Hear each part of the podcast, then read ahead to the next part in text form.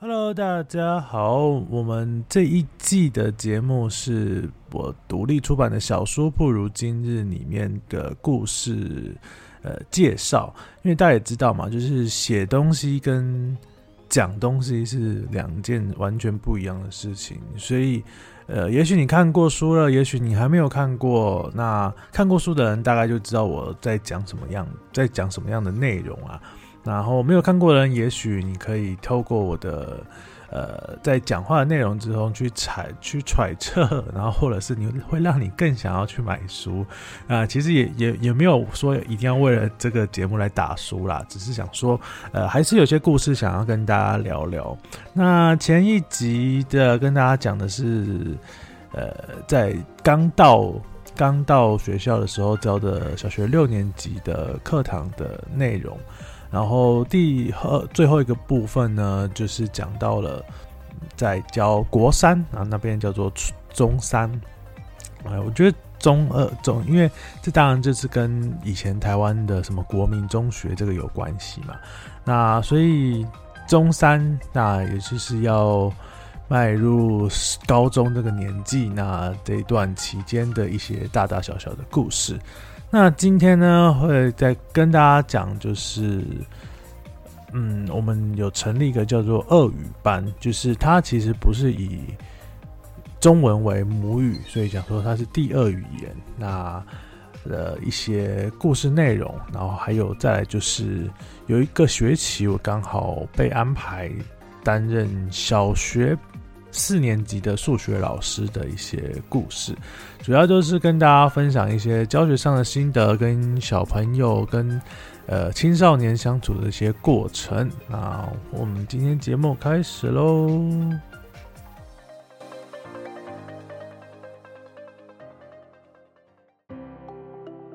好，如果你在节目当中听到那个翻书的声音呢，就是呃，我也在。就是边边看着书边跟大家聊聊聊天，跟大家分享啦。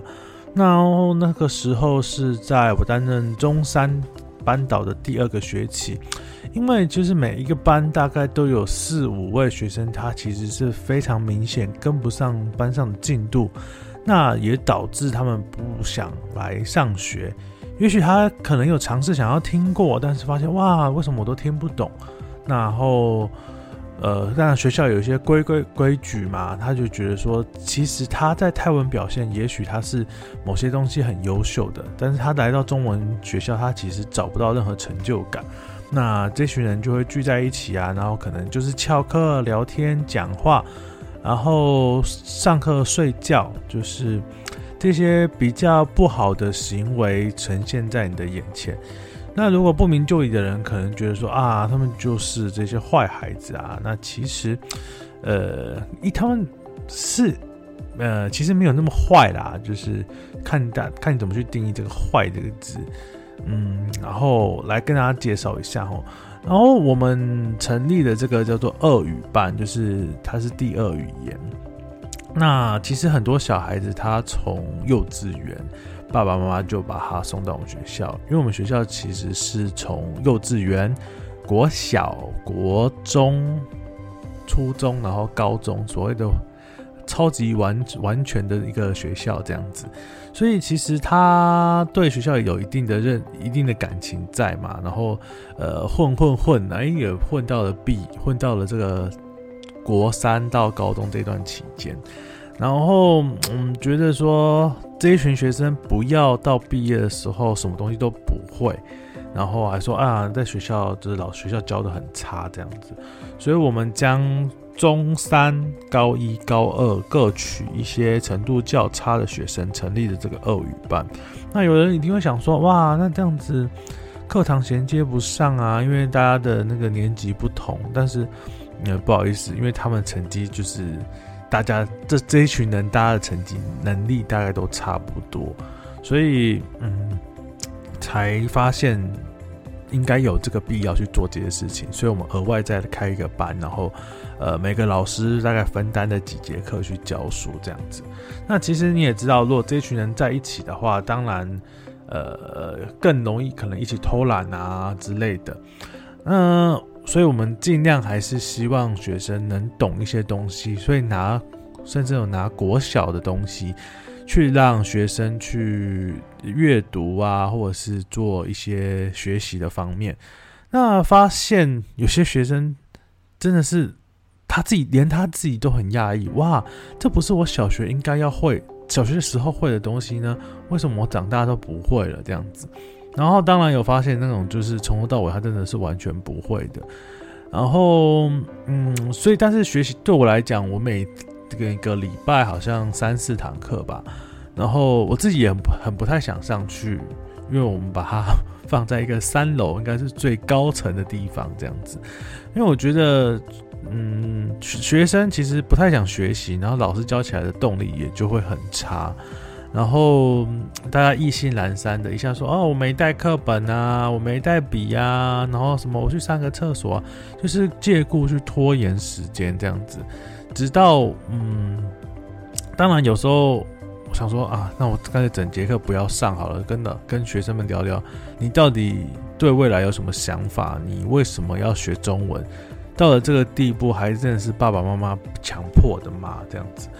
嗯，但是我觉得效果也没有到很好啦。学生只是想说啊，老师，我怎么时候可以回到我的原班上？因为毕竟原班上还是他们从小就是一起相处的一些些同学们啊。然后他自己也觉得说，哇，被学校归类为恶语班，可能是老大家不要的，或者是我们大家被被分出来的，还是有一点羞耻心存在啊。所以其实一直以来状况都没有很好。甚至有老师气到好像就是不想去上课这样子，然后呃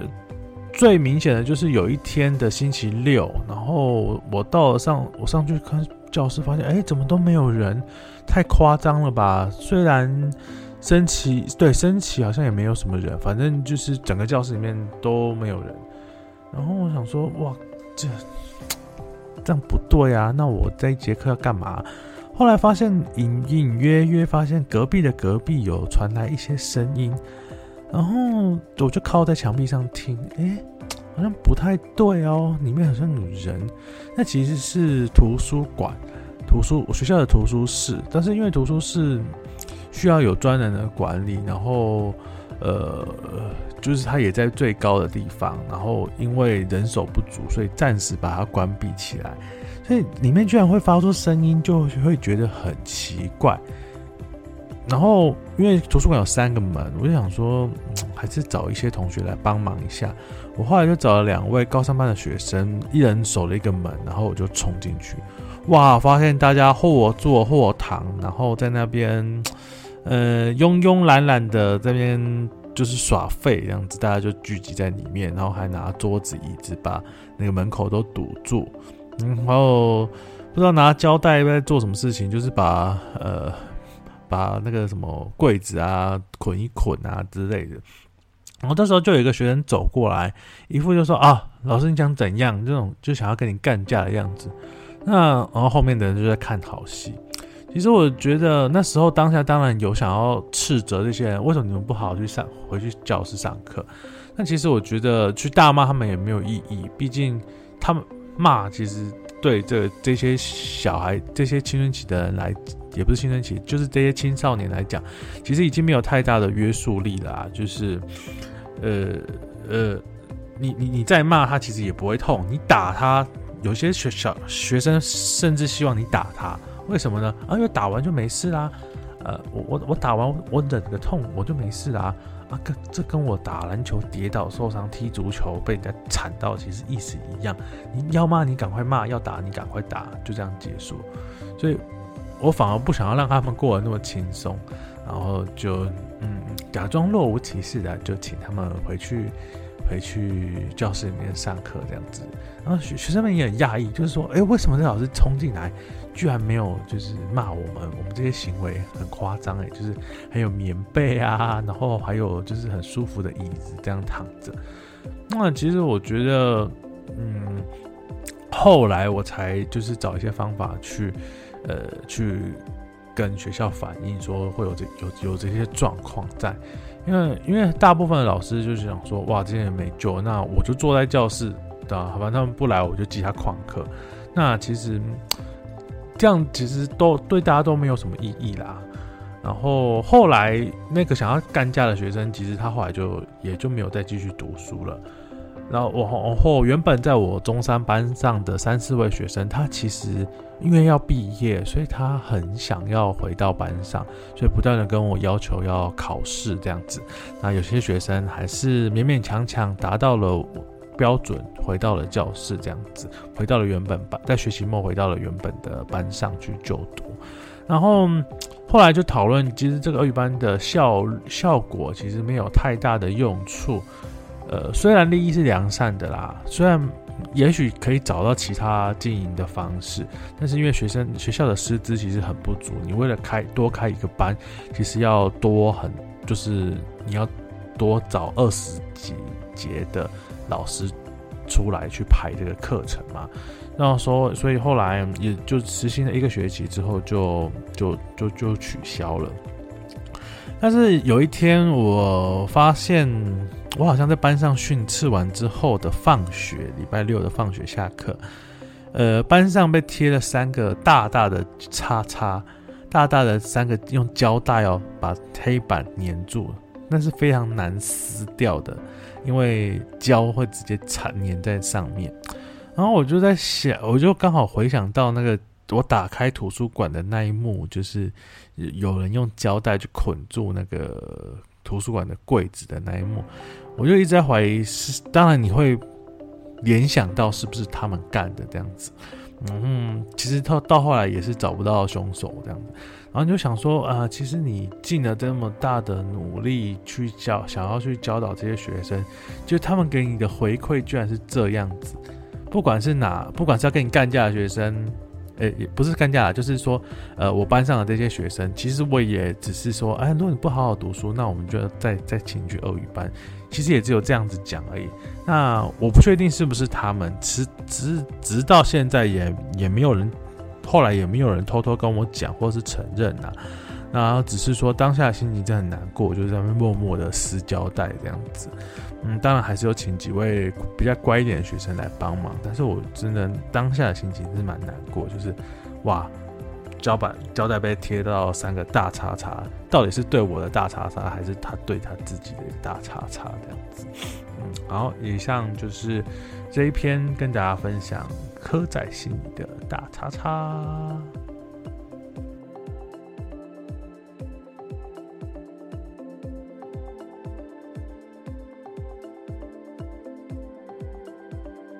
然后接下来跟大家分享的是小学的经验。那时候我是担任高一班的班导师，所以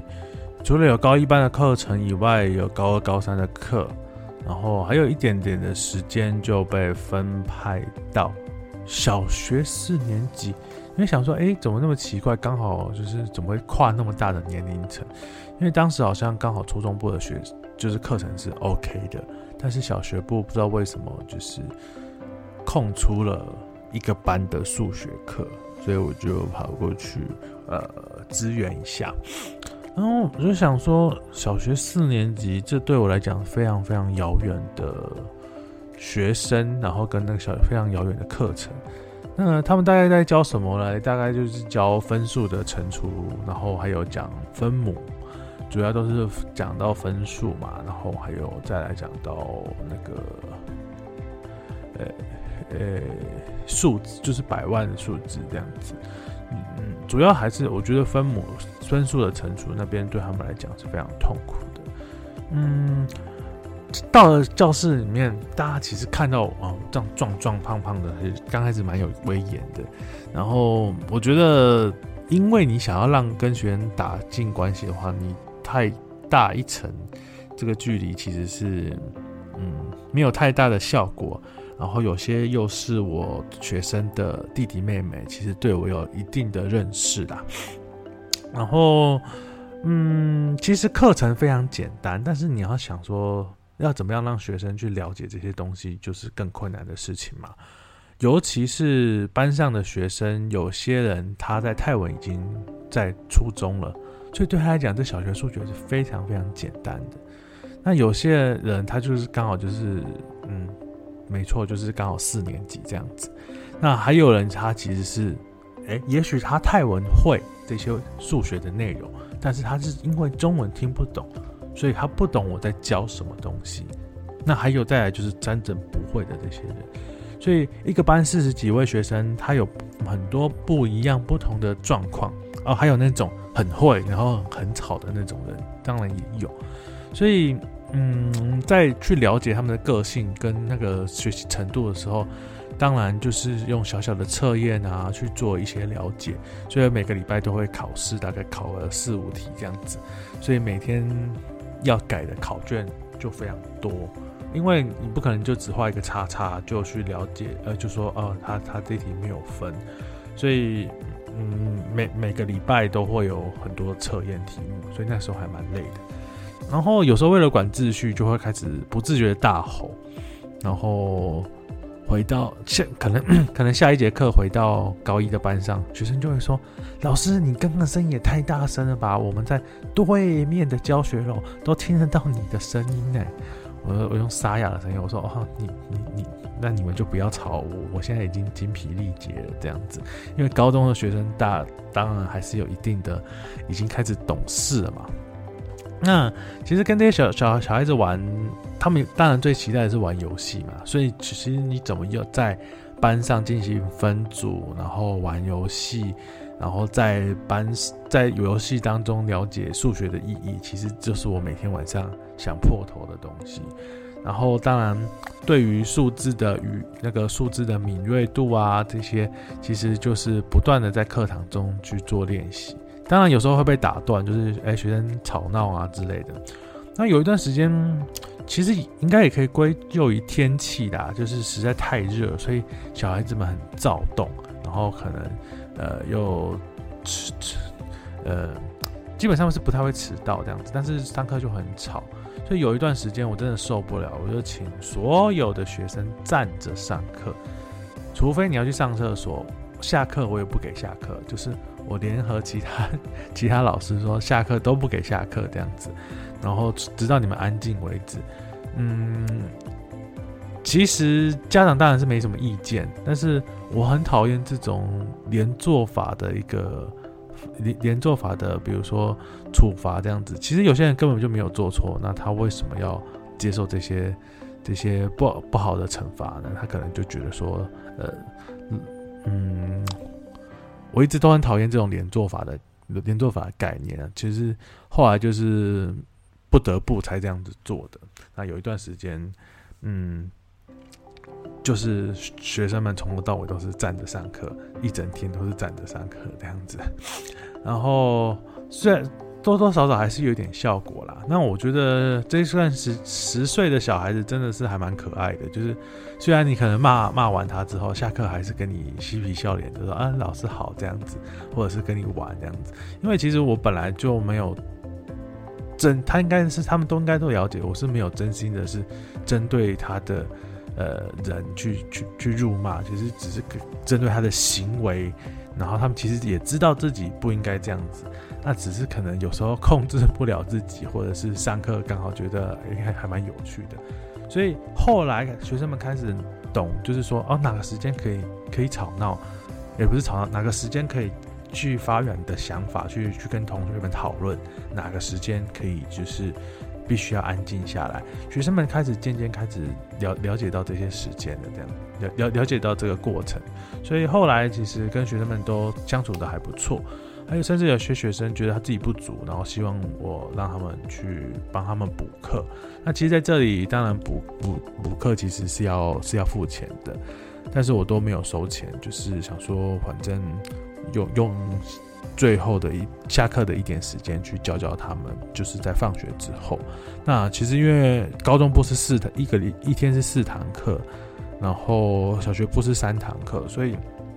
要等到我第四节没有高中部的课的时候，才有办法去跟他们去做一些辅导这样子。那其实数学对他们来讲，有时候泰文学校嗯教的不太好，那所以他其实一知半解，来到中文学校。如果中文不太好的话，也会一知半解。然后，我觉得这里的学生的数学的能力真的是又更弱了一点，尤其是更偏乡的一些学生，他们其实是当地是没有什么中文学校的，所以他们在那里的泰文学校放学之后是有一台大卡车，然后载他们下来上课。那有时候明明就已经很累了，然后还有来听讲。那虽然成绩跟不太上，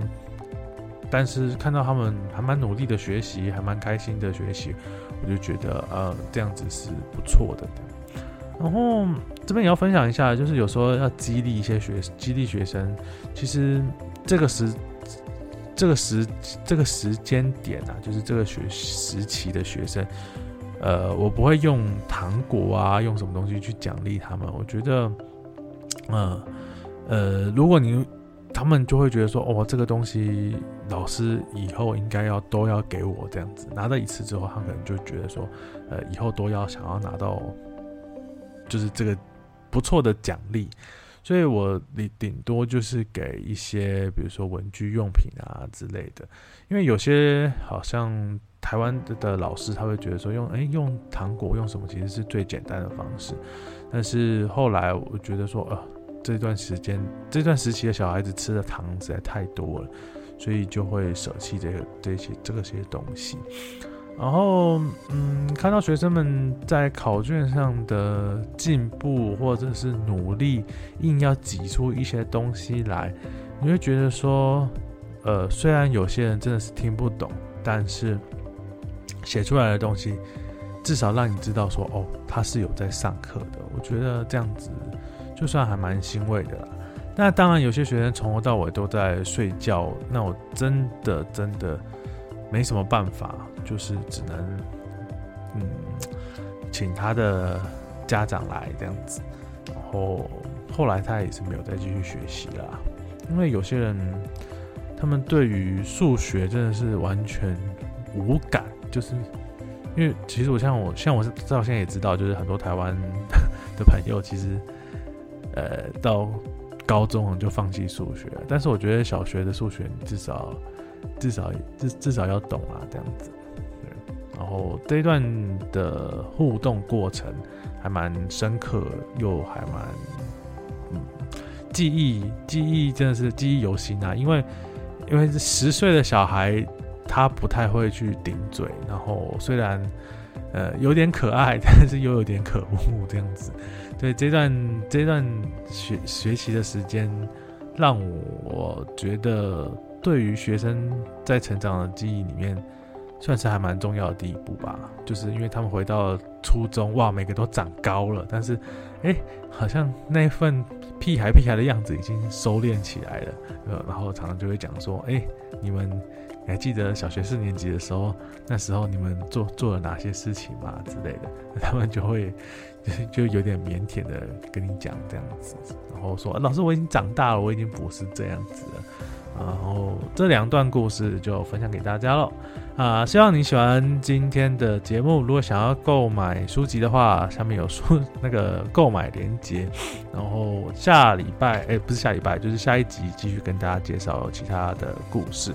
好，谢谢大家的收听，拜拜。